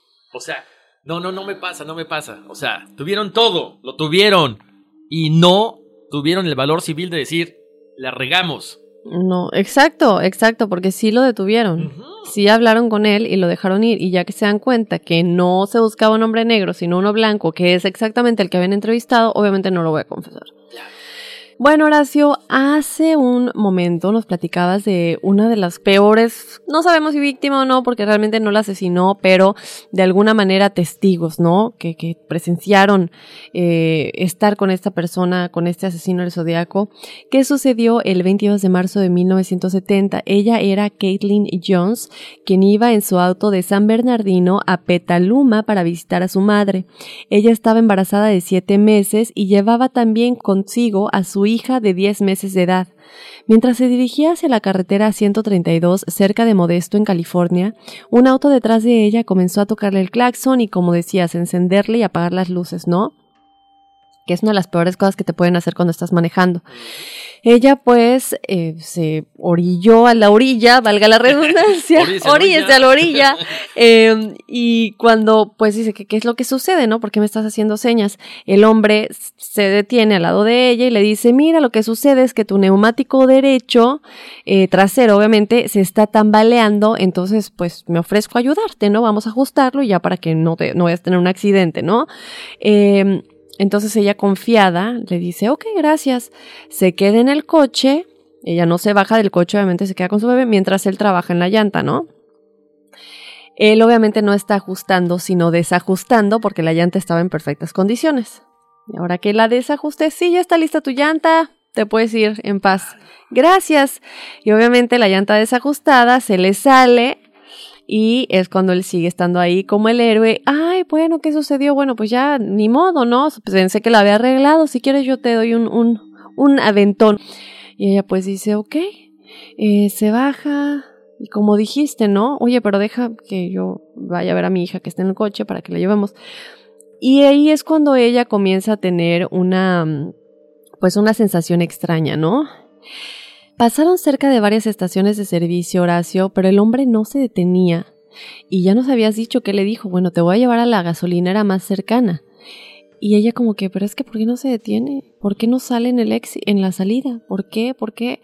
Entonces ya es cuando ella como que ya se da cuenta que algo está completamente mal. Ella le detiene, ¿por qué no te detienes? Perdón, ella le pregunta por qué no te detienes y él le evade la respuesta, lo que quiere decir que él no le contestaba.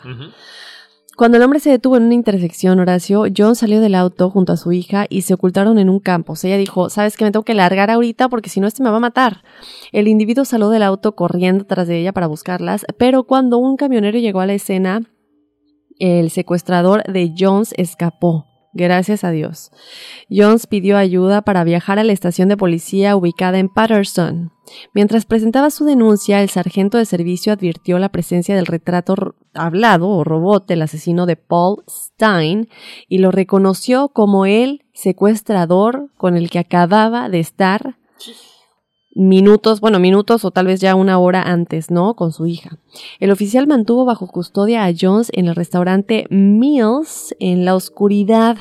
Su auto fue hallado, incendiado y destrozado. Sin embargo, Horacio, hay muchas inconsistencias en el secuestro de Jones. Las afirmaciones de que el individuo había amenazado con matarlas mientras manejaba eh, son discutidas al menos por un informe policial, porque bueno, ella también dice que lo, la, eludía la respuesta, que se quedaba callado, y esto aquí vimos que dice que la, la amenazó directamente, ¿no? Te voy a matar. Eh, Jones contó su historia a Paul Avery de Chronicle, del periódico La Crónica, indicando que su secuestrador abandonó el auto y las buscó en la oscuridad con una linterna. Sin embargo, en los dos testimonios que dio a la policía, aseguró que el tipo nunca se bajó del vehículo.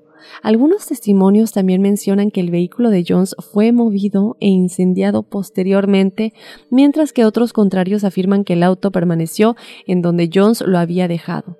Las diversas discrepancias entre las versiones de Jones han llevado a, los investigadores a cuestionar si ella efectivamente fue una víctima del zodiaco. Es que sí, no, lamentablemente es como que cuál es su versión oficial, uno, y dos, yo no estoy diciendo que no le creo, obviamente, no, no, hay, no nunca hay pruebas para tener esa respuesta, pero ¿cómo es posible que te hayas librado? Sí.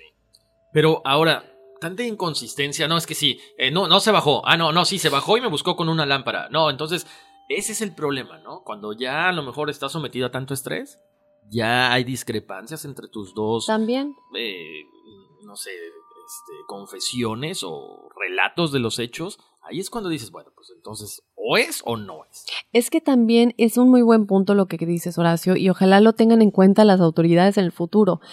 Es como cuando nos peleamos con alguien, ¿verdad? Estás caliente del enojo y del coraje, no piensas lo que dices, solamente ves lo malo. Y cualquier argumento que la otra persona te dé está comprobado científicamente que tú dejas de escuchar en la primera palabra. O sea, realmente no estás escuchando lo que te dice la otra persona porque tu cerebro realmente se cierra. Eh, deja que se enfríe la mente, deja que se enfríe la víctima y ya vas a poder recordar con más claridad, porque si no nos encontramos con este tipo de, bueno, es que primero dijiste esto y luego dijiste lo otro, ¿por qué no concuerdan tus dos versiones? Y es real, y esto está comprobado científicamente que las, el cerebro en, en un estado de estrés en un estado de enojo, en un estado de no piensas claramente. Y pensar también requiere recordar, también tiene que ver con recordar. Entonces, debieron tal vez haber dejado que ella se enfriara de lo que había sucedido, aunque sea unas, ¿qué? 24 horas, para recordar con más precisión, ¿no? Diría yo. Sí. Bueno, entonces ahí está ese caso, ¿no? Desgraciadamente, a lo mejor podía haber dado más información porque estuvo con ella, con el tipo un buen rato, ¿no? Desde que se acerca al carro, desde que se sube con ellas, pero bueno, pues ahí está. Bueno, vamos a hablar acerca de más información de todo lo que estamos este, tratando ahorita, de cómo el zodiaco se comunica con los periódicos y todo esto. El zodiaco sigue comunicándose no solamente con los periódicos, con las autoridades, el resto del año de 1970 a través de estas cartas, tarjetas postales dirigidas a la prensa. Oye, por cierto, no te enseñé, perdón, que este, la vamos a subir de todos en, en, las, redes sociales. Mira, ese es el, símbolo de los relojes. Oh, no, pues sí, se parece demasiado. Se parece mucho. demasiado, Por eso, ahí les vamos a poner y ya van a entender un poquito más de todo esto. Entonces, como les comentaba, en una carta fechada el 20 de abril de 1970, el Zodíaco escribe: Mi nombre es, espacio en blanco, seguido de 13 caracteres cifrados. El zodiaco indica que él no era responsable del reciente ataque por bomba a la estación de policía en San Francisco.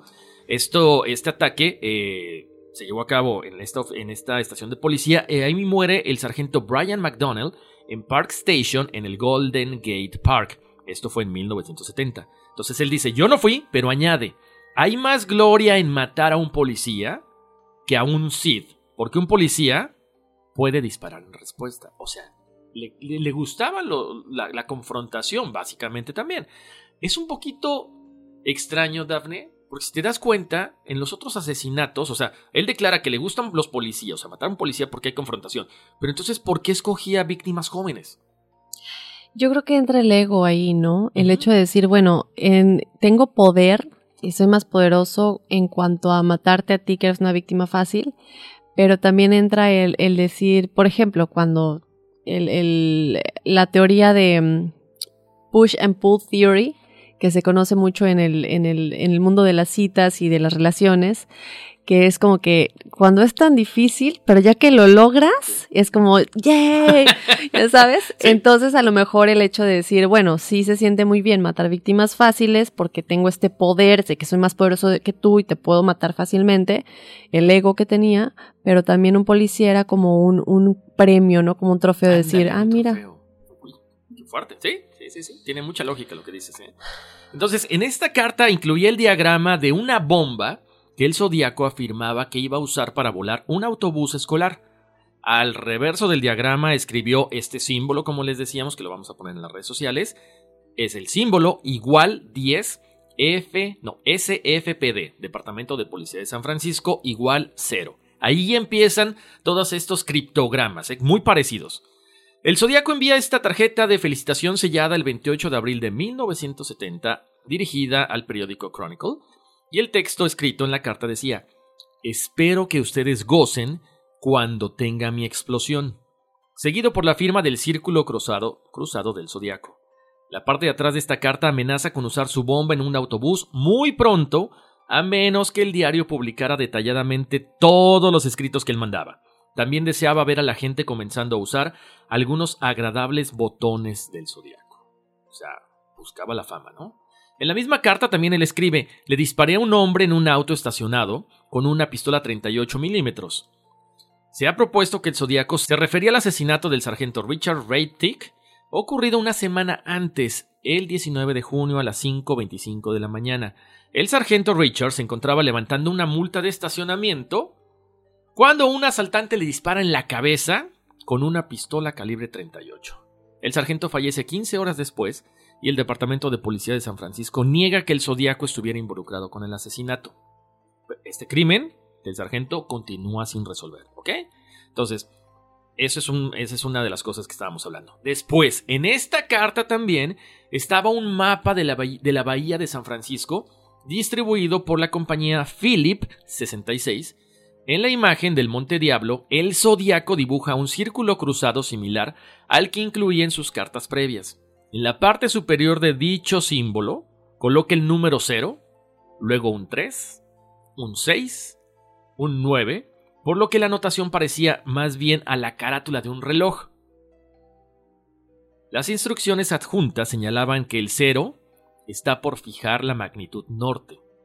La carta también incluye 32 letras cifradas que el asesino afirmó deberían estar en conjunción con el código. Y todo esto conduciría a la localización de la bomba que él había enterrado y que estallaría en otoño. ¿Qué es lo que pasa? Gracias a Dios, nunca explotó la bomba. Hay que, hay que, hay que recalcar que la bomba tampoco fue hallada, ¿ok? O sea que... Entonces, pues, lo habrá inventado. A lo mejor lo habrá inventado. Pero de todas maneras es como este, como decíamos, ¿no? El juego del gato y el ratón. Le encanta dar como pistas y este juego de, mira, te hago estos códigos, los tienes que descifrar y ahorita hasta te digo dónde puede estar una bomba con este eh, dibujo. Es que le, es el, no sé, como, como, cómo describirlo, ¿no? La emoción de estar como en esta serie de televisión que él se armó para él solo. Claro, y, saber que, que, aparte es eso, ¿no? Hay que, hay que también que entender que un criptograma, si yo, te, yo hago ahorita un símbolo, a lo mejor Daphne no lo va a entender. Y mucha gente no lo va a entender porque es algo que significa para mí. ¿No? Son como los jeroglíficos, ¿no? Los símbolos mayas, los símbolos. Suponemos ciertas cosas, pero no sabemos exactamente qué significan. Entonces, bueno, ahí está estamos platicando, ¿no?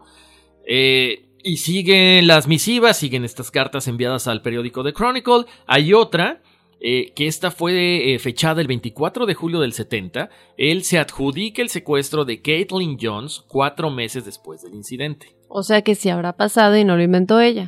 Exactamente, entonces... Caitlyn- nada más para recordarles, Caitlyn Jones es la del coche que sobrevivió, que estaba con su hija. Exactamente. En esta carta de 1970, del 26 de julio, el Zodíaco parafrasea una canción de El Mikado, añadiéndole su propia letra acerca de hacer una pequeña lista de las maneras en que planeaba torturar a sus esclavos, a estos súbditos, como decía, en el paraíso. La carta fue firmada con un exageradamente enorme símbolo de círculo cruzado y una nueva puntuación. El círculo igual 13. S, F, PD igual a 0. Había una nota al final del reverso y decía PD como postdata, ¿ok? El código del Monte Diablo refiere radianes, el símbolo de más, el hashtag o gatito, pulgadas por radianes. En un examen detallado del indicio radian, el investigador Garrett Penn condujo al descubrimiento de un ángulo radian que, siguiendo las instrucciones del zodiaco al colocarlo sobre el mapa que él había mandado, apuntaba a dos sitios en los que el zodiaco había atacado. Ya como que empieza a haber un poquito más de lógica en, estas misivas o en estas cartas que mandaba, ¿no? Para el 7 de octubre de 1970, o sea, hay que recordar que la última carta fue el 26 de julio, esto es el 7 de octubre, recibe otra tarjeta de 3.5 pulgadas firmadas con el símbolo del zodiaco y una pequeña cruz supuestamente dibujada con sangre. El mensaje en la tarjeta estaba formado por palabras y letras pegadas con una edición del Chronicle, o sea, como un este anónimo, ¿no? Ok, estas fueron perforadas por 13 agujeros, o sea, tenía 13 agujeros esta tarjeta. ¿Por qué el 13? No sabemos. Los inspectores Armstrong y Toshi acordaron que era altamente probable que el remitente de la tarjeta fuera el Zodíaco. Es que está, sí, pero es que es lo que me molesta. Siguen otra vez con su altamente posible, altamente probable. O sea, ¿qué más quieres? ¿Qué más quieres? Te está dando con códigos, con todo esto, te está dejando la firma en el automóvil que rayó ahí las fechas de los otros, te está dando, te está diciendo que sí mató a alguien que está dando testimonio, o sea, ¿qué más quieren para seguir diciendo?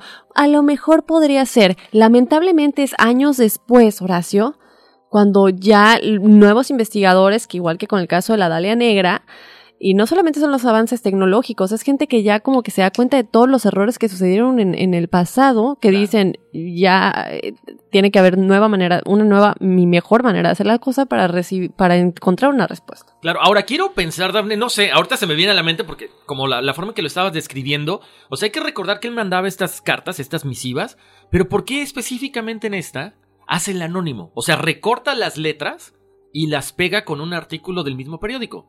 Para mí sigue, si- perdón, para mí sigue siendo el me gusta el juego. Eh, a él le gustaba mucho tener la comunicación con, pero es que también, o sea, estamos hablando que siempre se comunicó con criptogramas. Claro. Lo dijimos desde el principio. Y aquí de nueva cuenta nos está presentando criptogramas. Pero ¿sabes qué? Pero acuérdate, algunos de ellos eran escritos por él. Ah, ¿Por qué? ¿No será que alguien, volvemos al punto de, de alguien copió y dijo, si yo escribo esta carta se van a dar cuenta que no es la letra del zodiaco? ¿Qué hago? ¿Lo hago más misterioso? ¿Escribo este anónimo, recorto las letras, las pego? No sé, yo me, yo sigo pensando que era él y que le gustaba el juego. A ver, ¿qué piensan ustedes, gente que nos esté escuchando? Ah, Este, enigmáticos. ¿Piensan, que están eh, a favor de Daphne, que a lo mejor era él mismo y estaba queriendo ensalzar este juego al gato y al ratón? O, o a lo mejor apoyan lo que yo digo, a lo mejor esta teoría de decir, algún copión dijo, pues vamos a, a- a adjudicarnos otra, otra carta en base a un anónimo. Las dos son válidas, ¿eh? Y anónimo en teoría, ¿no? Porque al final, no sé. Pues sí, no está la letra, pero yo siento que. No sé, vamos a platicar un poquito del curso actual para ver cuáles son, cuáles han sido los avances, ¿no? Los últimos investigadores del Departamento de Policía de San Francisco fueron los inspectores de homicidios Michael N. Maloney y Kelly Carroll. Ellos fueron los primeros en enviar pruebas de ADN Horacio del zodiaco obtenido de las cartas para sus análisis, el cual arrojó un perfil genético parcial. Las pruebas de ADN parecen haber exclu excluido a su principal sospechoso, y aquí, de nueva cuenta, es donde me pregunto, ¿por qué excluyen al sospechoso más importante? Eh, al sospechoso que desde el principio se daba como una de las personas que tenía como las características principales para decir que él era el asesino del zodiaco, ¿no? Bueno, obviamente estamos hablando de Arthur Lee Allen y después a Mike Rodelli, que era un prominente hombre de negocios que vivía cerca de la escena del crimen de Paul Stein, que sabemos que es una de las principales víctimas de este, de todo este caso del Zodíaco, ¿no? La policía de San Francisco marcó el caso como inactivo y les dijimos esto al principio del programa en 2004, pero de nueva cuenta se abrió en el 2007, sigue abierto y bueno, ya sabemos, ¿no? Después de tantos años entra ya un teléfono descompuesto y encontrar realmente la respuesta está muy difícil, pero muchos afirman que están casi 100% seguros que era Arthur Lee Allen. El caso permaneció abierto también en otras jurisdicciones, Horacio. Te cuento que en 2012 se publicó el libro El asesino del zodiaco, la verdad silenciada, donde se expone una hipótesis a cargo del policía retirado Lyndon Lafferty, quien sostiene que el criminal aún vive y que contaría con 91 años de edad a la fecha de haberse editado este libro, que como les dije fue en 2012. Eh, de acuerdo con este autor, Horacio, una red de corrupción policial desvió la investigación y fue la causante de que el misterio nunca se haya resuelto. Y aquí es lo mismo que con Elizabeth Short, que ah, platicábamos de lo importante que era quien creemos que era el asesino o quien les dijimos que habría sido el asesino. Si no han escuchado esos dos episodios, porque estaba muy largo, tuvimos que partirlo en dos, eh, que a lo mejor era tan importante que pues se desvió, ¿no? Por las influencias que tenía y nunca se realmente se encontró. Aquí esta teoría sostiene algo similar. Pero Horacio, después de platicar de quien yo creo que sería el, el, principal sospechoso y también estas investigaciones, yo no sospechoso, yo diría que el asesino, Arthur Lee Allen. Vamos a platicar un poquito al respecto de por qué, ¿no? Ya también les vamos a platicar de Richard Gaikowski antes de que Horacio nos dé las numerologías. Bueno, aunque muchas personas han sido indicadas como los sospechosos, aquí es una lista interminable, ya les había dicho Horacio, ¿no? Dos mil personas luego que salieron en el sistema, imagínate, ¿no? Terminamos en 100 años. Pero eh, el único, solamente uno, y este es Arthur Lee Allen, fue investigado seriamente en julio de 1971, Horacio, un amigo de Allen, denunció sus sospechas sobre él al Departamento de Policía de Manhattan Beach y la denuncia fue dirigida a la Policía de San Francisco. Cuando fue interrogado después, Arthur Lee Allen afirmó, sin haber sido cuestionado, que los cuchillos ensangrentados que tenía en su auto el día del doble ataque en Lago Berryessa, o sea, ¿qué más quieres?, los había utilizado para matar pollos y no, no, no, no, es que no puede ser. Y cuando se le cuestionó si había leído el libro El juego más peligroso, respondió que sí, afirmativamente, y dijo que lo le había impresionado este libro, ¿no? Allen fue el único sospechoso en cuyo caso la policía tenía algunas pruebas en contra para ejecutar no solo una, sino tres garantías o autorizaciones para continuar con las indagatorias. El 14 de septiembre de 1972, el 14 de febrero de 1991 y el 28 de agosto de 1992. Esas son las tres fechas que les acabo de decir, de las tres garantías. Eh, esto también, la última fecha del 92 fueron dos días después de la muerte de Allen. O sea que él habría fallecido el 26 de agosto del 92. Allen negó los cargos, pero había muchas pruebas cruciales en su contra. La policía no encontró evidencia física para probar que Allen era el asesino del Zodiaco y el Departamento de Policía de Vallejo eligió no presentar cargos contra él, a pesar de que fuese un delincuente sexual y de las armas y los componentes explosivos hallados en su hogar siguiendo la investigación en 1991, Horacio. Finalmente, la letra de Allen pues se llegó a la conclusión de que no correspondía con la de las cartas del zodiaco. Sin embargo, y esto yo lo quiero recalcar, cabe la posibilidad de que el escrito haya sido efectuado con la mano derecha, pero la policía no hizo acto oportuno en esa posibilidad, o sea que él era zurdo. Sus huellas dactilares tampoco guardaban semejanza. Ninguna prueba concreta que lo vinculara a las matanzas efectuadas por el Zodíaco fue encontrada jamás y la reciente prueba del ADN obtenido de las cartas no proporcionó, dato alguno. O sea que cabe, cabe, cabe, cabe, aclarar. Lo que decimos de las huellas dactilares no es final, no hay resultado. Es lo que te iba a decir, o sea, es la única duda que me quedaría entonces de que no correspondía con toda la información de que ya de que los policías habían este habían Yo sí creo. ¿no? Yo creo que era él, pero bueno. Ay, Dios mío. Yo creo que era él por muchas de las cosas que se han dicho, por sus comportamientos, por cosas que, o sea, esto es, es, es un caso muy extenso, pero obviamente yo siento que el hecho de que no tengan las huellas dactilares nos deja con el, no me puedes decir que no era, o sea. Además, estás hablando de que tienes tres cosas, o sea, tres evidencias, Daphne. O sea, no lo puedo creer. O sea, eres delincuente sexual, tienes armas y tienes explosivos en tu casa. O sea, algo no está bien contigo. Entonces lo retienes y te pones a investigar más a fondo. Exacto, los dos cuchillos, Horacio, que tenía exactamente el día que murieron en su auto, que mató pollos. O sea, no sé, no, no, no había en ese tiempo, tal vez no la tecnología, pero poder ver la sangre tiene que ser diferente a la de un humano. Exacto, ¿no? Además, dicen por ahí, todo el mundo es culpable hasta que se demuestre lo contrario. Digo, hay gente que dice que todo el mundo es inocente hasta que se demuestre lo contrario. Yo prefiero la de inocente. Exacto. No, no, no, definitivamente. Bueno, tenemos el otro sospechoso. eh, tenemos finalmente otros. otros finalmente tenemos otro sospechoso, Richard Wajkowski.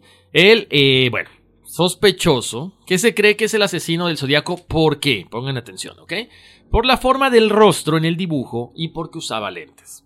Según el sheriff que participa en un programa, en un programa de televisión, la voz que oyó es idéntica a la voz con la que le contestaron. Además, en una de las cartas codificadas se puede leer claramente la palabra Gaik, o sea, G-Y-K-E, el cual solía ser uno de los diminutivos para Gaikovsky.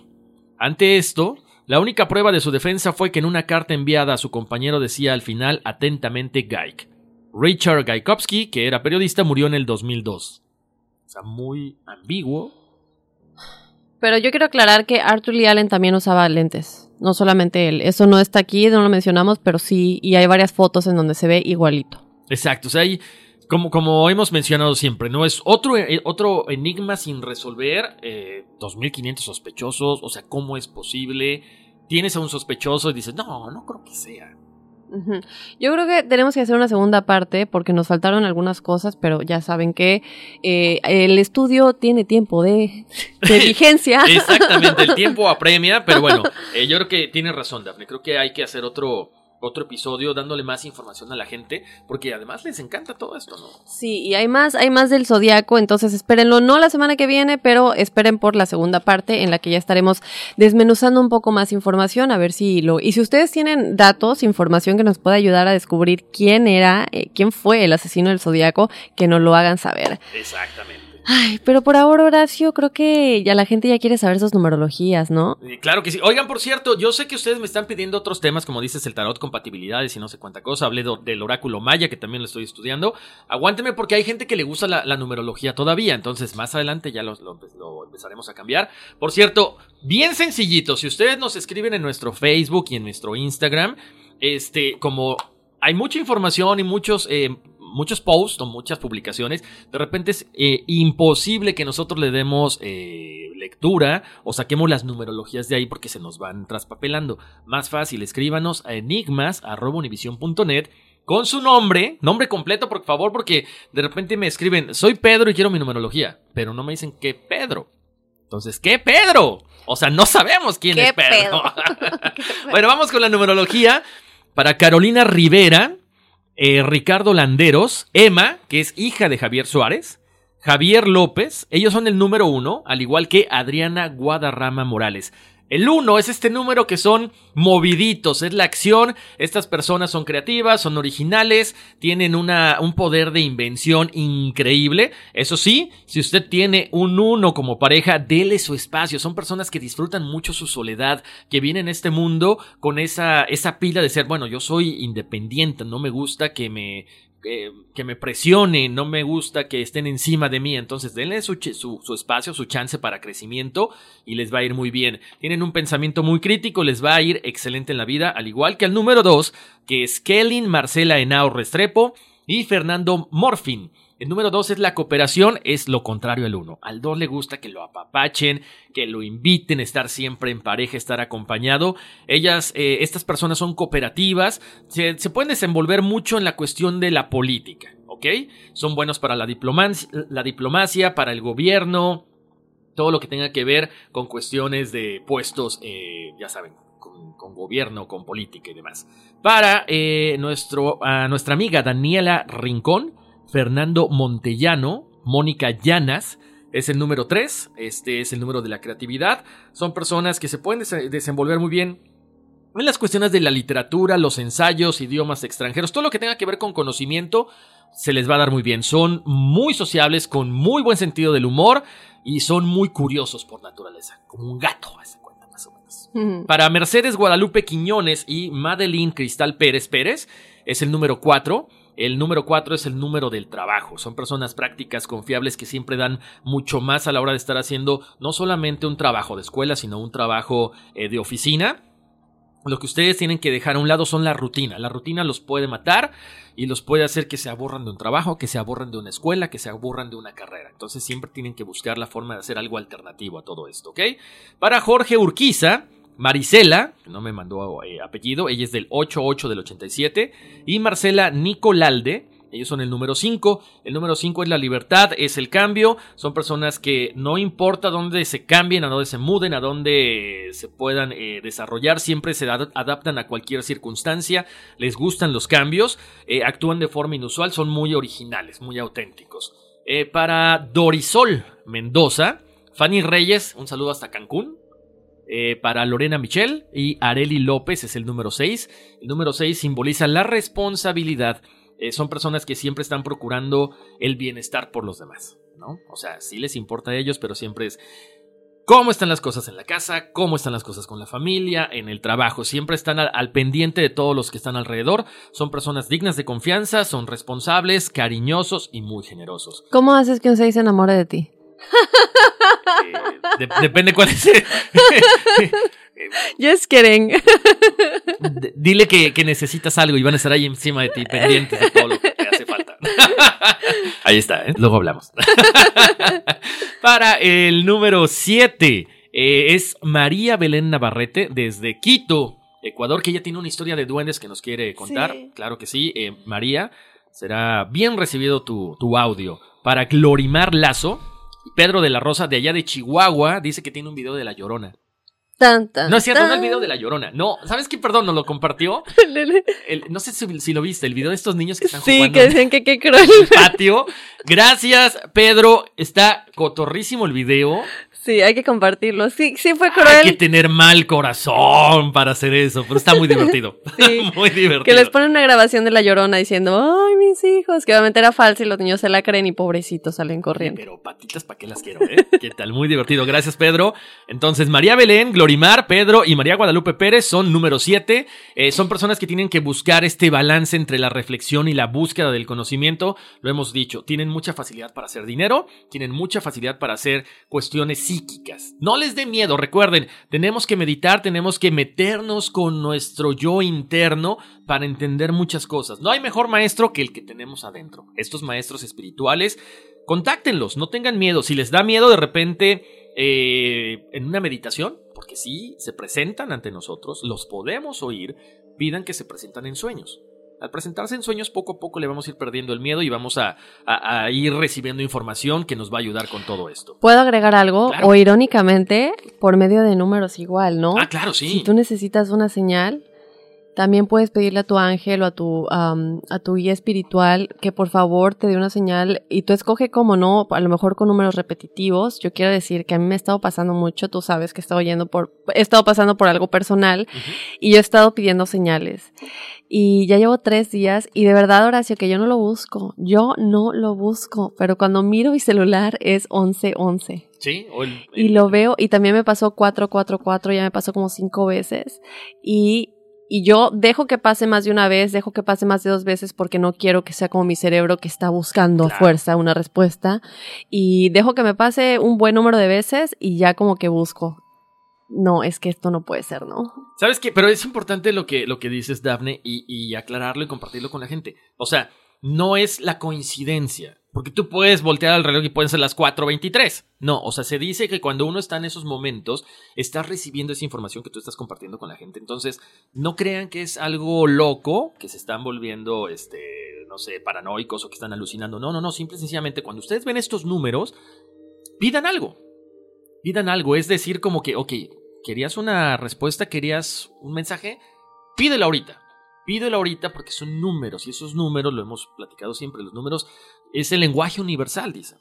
Cuando han mandado sondas al espacio, son, son mensajes cifrados con números. Entonces, bueno, ahí está. Y qué, bueno que te estás comunicando con tus, con tus guías espirituales, Dafne. Entonces, vamos con Javier Suárez. Eh, eh, Javier Suárez, él es el número 8.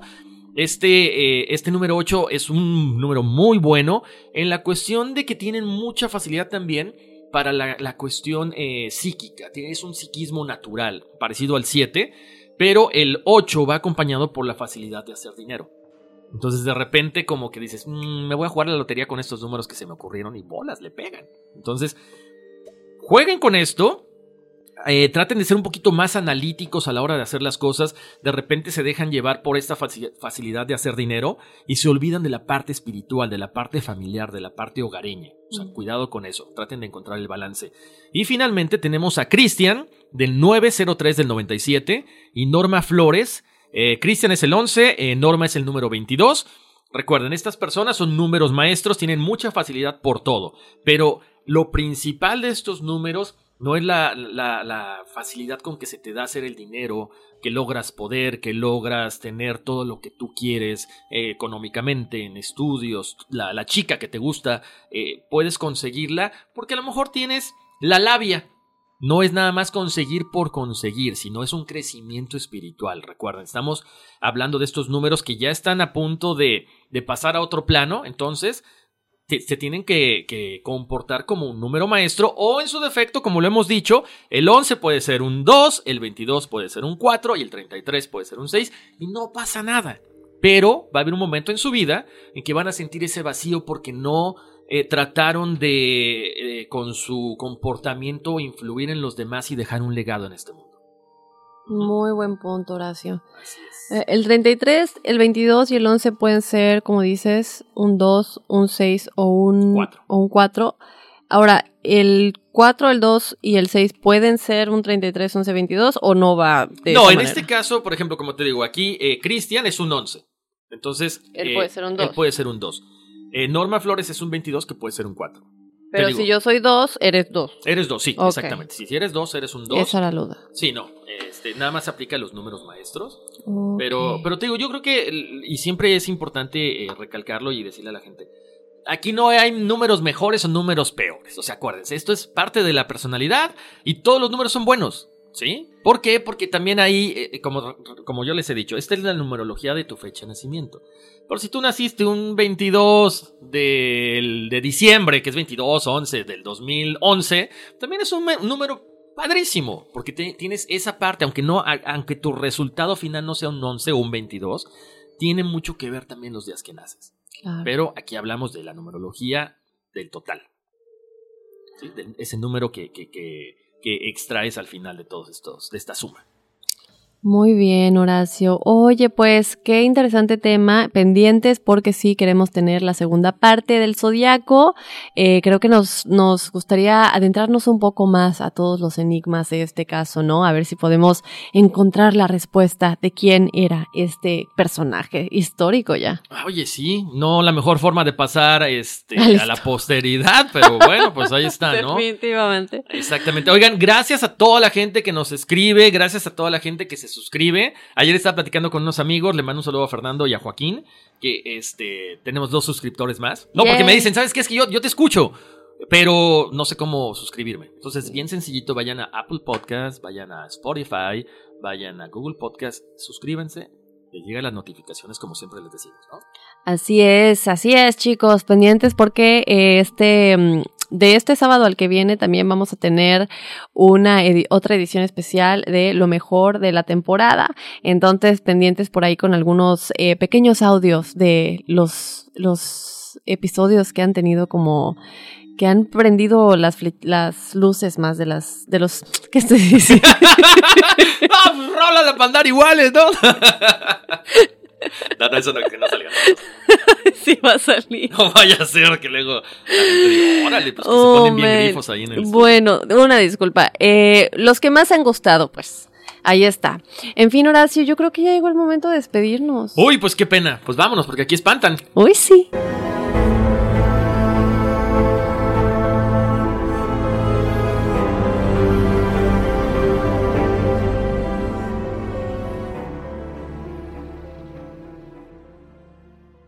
Aloha mamá. Sorry por responder hasta ahora. Estuve toda la tarde con mi unidad arreglando un helicóptero Black Hawk. Hawái es increíble. Luego te cuento más. Te quiero.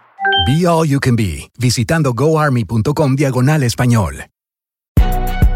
Si no sabes que el Spicy McCrispy tiene Spicy Pepper Sauce en el pan de arriba y en el pan de abajo, ¿qué sabes tú de la vida? Para, pa, pa, pa. Boost Mobile tiene una gran oferta para que aproveches tu reembolso de impuestos al máximo y te mantengas conectado. Al cambiarte a Boost, recibe un 50% de descuento en tu primer mes de datos ilimitados. O, con un plan ilimitado de 40 dólares, llévate un Samsung Galaxy A15 5G por $39.99. Obtén los mejores teléfonos en las redes 5G más grandes del país. Con Boost Mobile, cambiarse es fácil. Solo visita boostmobile.com. Boost Mobile, sin miedo al éxito. Para clientes nuevos y solamente en línea, requiere AroPay. 50% de descuento en el primer mes requiere un plan de 25 dólares al mes. Aplican otras restricciones. Visita Boost para detalles. Ohio, ready for some quick mental health facts? Let's go. Nearly 2 million Ohioans live with a mental health condition. In the U.S., more than 50% of people will be diagnosed with a mental illness in their lifetime. Depression is a leading cause of disability worldwide.